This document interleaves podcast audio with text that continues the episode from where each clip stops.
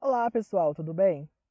Esses dias, enquanto eu caminhava na beira da estrada, eu estive conversando com os amigos meus, cada um de um círculo de amizade diferente. Mas o que eu achei interessante é que no final das contas, mesmo que essas pessoas elas não não têm contato uma com a outra, elas não se conhecem, o assunto da minha conversa com cada um foi o mesmo. E detalhe, não foi eu quem introduziu o assunto. Começamos a falar da quarentena. Porque, querendo ou não, se, quando você vai conversar com alguém, o assunto quarentena vai surgir, porque ela existe em você. E enquanto a gente falava da quarentena, a gente estava falando de, de como estamos lidando com tudo isso, do tédio e das nossas obrigações que, querendo ou não, devemos cumprir. E foi então que eu percebi que, enquanto a maioria apontava o tédio como algo que está bastante presente no dia a dia deles, para mim não tem sido assim. Eu ouso dizer que eu praticamente não senti tédio desde o início do isolamento. E talvez tenha uma razão para isso. É, por eu ter muita coisa para fazer, eu acabei ocupando a minha mente e não tendo tempo nem espaço para o tédio entrar. E assim como teve algumas pessoas, alguns desses amigos meus que apontaram o tédio como digamos, o protagonista do dia a dia deles, também teve aqueles que disseram o contrário, que assim como eu, não, não vê uma presença tão forte do TED no dia a dia. E essas pessoas são aquelas que também estão lotadas de coisas para fazer, que precisaram se organizar para poder fazer essas obrigações, seja com relação à escola, à faculdade, ao trabalho dentro de casa. Então, não sobrando tempo nem espaço para o tédio entrar também. Ah, e eu quero deixar claro que isso aqui não foi uma pesquisa nem nada, são apenas conversas aleatórias da vida. Então, beleza. O Ted não tem sido o personagem principal para mim. Mas será que eu não senti nada parecido? Será que meu Ted não tá mascarado? Não sei, para mim eu não eu não vi a presença dele nos meus dias. O que eu senti e continuo sentindo é, com isso tudo é saudade dos meus amigos, saudade de ver gente, estar cara a cara com as pessoas diariamente. Saudades até mesmo de pegar um ônibus, sabe? Aquela saudade de sentar na mesa de um bar com seus amigos e conversar, tomar uma cervejinha. Porque, pessoal, tomar uma cerveja sentado na sua cama ou na mesa da sua casa não é a mesma coisa que tomar uma cerveja na mesa de um bar, conversando com seus amigos, seja lá o que for.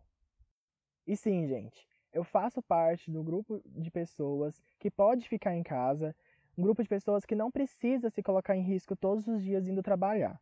Eu tenho esse privilégio. Até o momento está sendo possível fazer todas as minhas coisas de dentro de casa.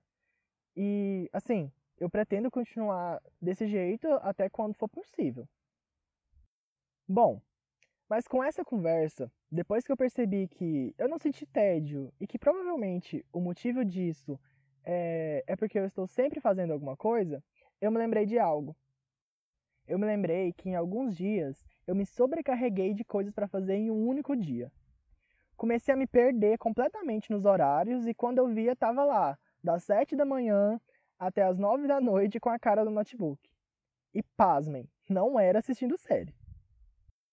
E no meio disso tudo, enquanto eu tava lá me perdendo nos horários, me sobrecarregando e não entendendo o porquê daquilo, eu me recordei de uma coisinha. Lá no início do ano, eu comprei um planner, porque eu resolvi que ia sair da vida de ter dezenas de post-it pregados na porta do meu guarda-roupa e iria me organizar melhor. Chega de bagunça. E aí tava indo tudo muito bem, eu anotava tudo nele. Mas aí veio o corona e deu essa rasteira na gente.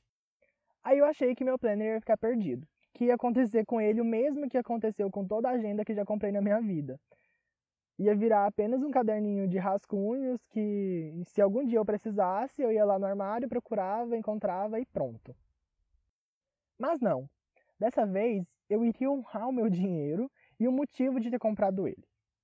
Eu tinha o planner e tinha a confusão com os meus horários. Pronto, eu já estava ali com o primeiro passo para organizar esse problema meu. Aí eu decidi que mesmo estando em casa, fazendo tudo do meu quarto ou na mesa da área, eu ainda precisava me organizar. eu precisava definir limites e horários para não acabar me perdendo no meio de tudo que eu tinha para fazer.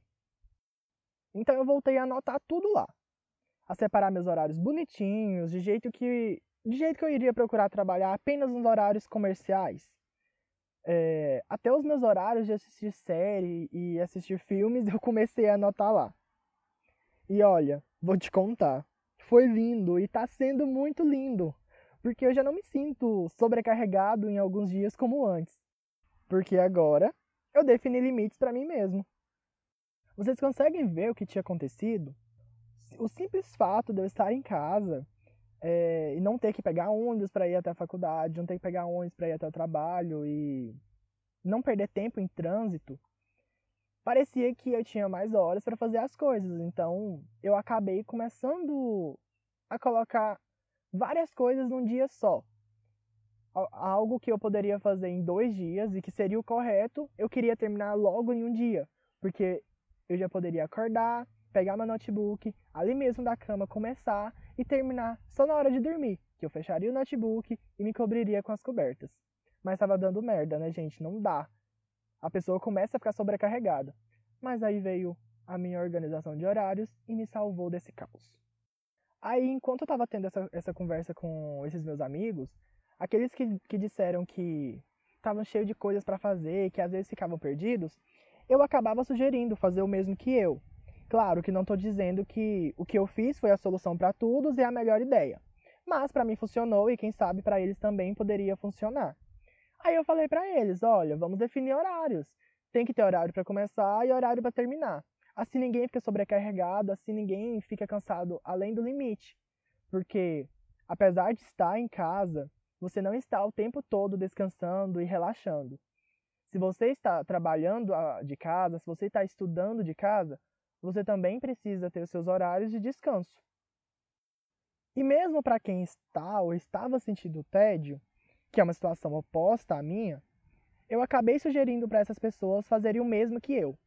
Definir horários para as atividades daquele dia ou daquela semana. Ah, Diógenes, mas quem tá com tédio é porque não tem nada para fazer. Se tivesse o que fazer, não estaria assim, ué. Sim, meu caro, eu concordo com você. Mas se pararmos para pensar, até mesmo enquanto estamos entediados, ainda assim temos muito para fazer. E se estamos em casa, então nem me fale. É comida para fazer, é vasilha para lavar, um armário para arrumar, roupa no varal para recolher. São várias coisas. Até porque é aquela história. Você sente fome, você faz comida, você come. Você precisa lavar as vasilhas. Você volta a sentir fome. Você vai fazer comida, você vai comer, você vai ter que lavar as vasilhas e vai voltar a sentir fome. É um ciclo eterno. Eu li isso em um lugar e achei incrível. Ô Diógenes, mas eu moro com os meus pais e aqui já tem quem faz isso. E acaba não sobrando nada para me fazer. Ô meu colega, eu tenho certeza que seja quem for que faça essas coisas na sua casa, se você ajudar um pouquinho que seja, essa pessoa já vai ficar muito contente com a sua ajuda. Você não acha isso não? Mas bem, além de você ajudar nas tarefas de casa, nas houseworks, muita gente começou novos hobbies, novas atividades, né? Que já foi comentado na no episódios anteriores. Então, por que não organizar seus horários de maneira que você vai sempre ter uma determinada hora do dia que você vai ser ocupado?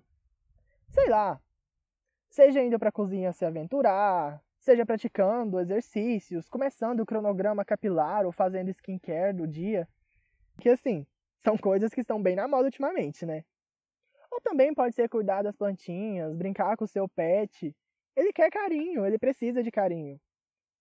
Tomar um sol, enfim. A questão é que se você cria o hábito de ter horário para as coisas, ao invés de simplesmente deixar acontecer, esperar que as coisas aconteçam e caiam no seu colo, você consegue tanto não se sobrecarregar quanto evitar de ficar entediado. E, ao meu ver, são duas coisas que todo mundo quer evitar. Todo mundo quer evitar sentir tédio, todo mundo quer evitar se sentir sobrecarregado. Todo mundo precisa e quer um equilíbrio nesse, no meio disso tudo. Ah, e todo mundo gosta de procrastinar, né? Então, se você não tem o que negligenciar, você também não tem como procrastinar. Bom, pessoal, por hoje é isso. A ideia é só colocar vocês para pensar um pouquinho e, quem sabe, ajudar de alguma forma. Para mim, definir horário para as coisas foi muito bom, como eu já mencionei anteriormente. Então, vai que para vocês isso também funciona, né? Fiquem bem, até semana que vem, assim eu espero, e beijos!